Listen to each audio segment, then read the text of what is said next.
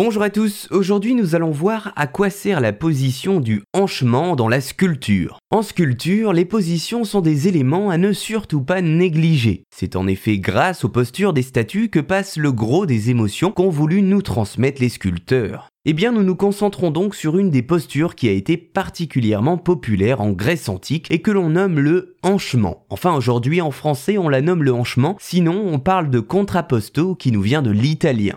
Le hanchement, c'est donc une attitude du corps humain choisie pour une statue où l'une des deux jambes porte le poids du corps, l'autre étant laissée libre et légèrement fléchie, comme si une statue se mettait en équilibre sur le poids d'une jambe tout en touchant le sol de la pointe de son autre pied. Ce procédé, par l'effet de la torsion du corps qu'il induit, permet de donner une impression plus vivante que celui qu'aurait suscité une pose entièrement frontale et plus rigide. On attribue l'invention de cette position au sculpteur antique Polyclète. C'est lui qui, avec la position du hanchement, permettra d'introduire du dynamisme dans la composition d'une statue tout en soulignant la cohérence du corps en faisant ressortir les différents muscles, cela par un procédé de légère torsion.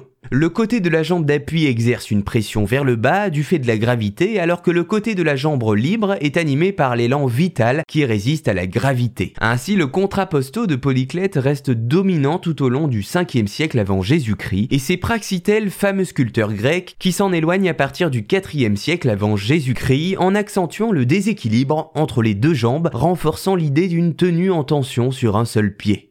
Bien que la technique du hanchement soit moins utilisée un temps, des artistes de la première renaissance italienne tels que Donatello et Andrea del Verrocchio ont relancé la formule observée sur les sculptures classiques romaines, lui donnant le nom de contrapposto, comme nous l'avons dit, qui suggère l'action et la réaction des différentes parties du corps. Le hanchement est donc devenu une des positions classiques avec le temps maintes fois utilisée par des sculpteurs pour mettre en valeur leur travail aussi bien artistique qu'anatomique. Voilà, vous savez maintenant ce qu'est la position du contrapposto, le hanchement en français, dans la sculpture.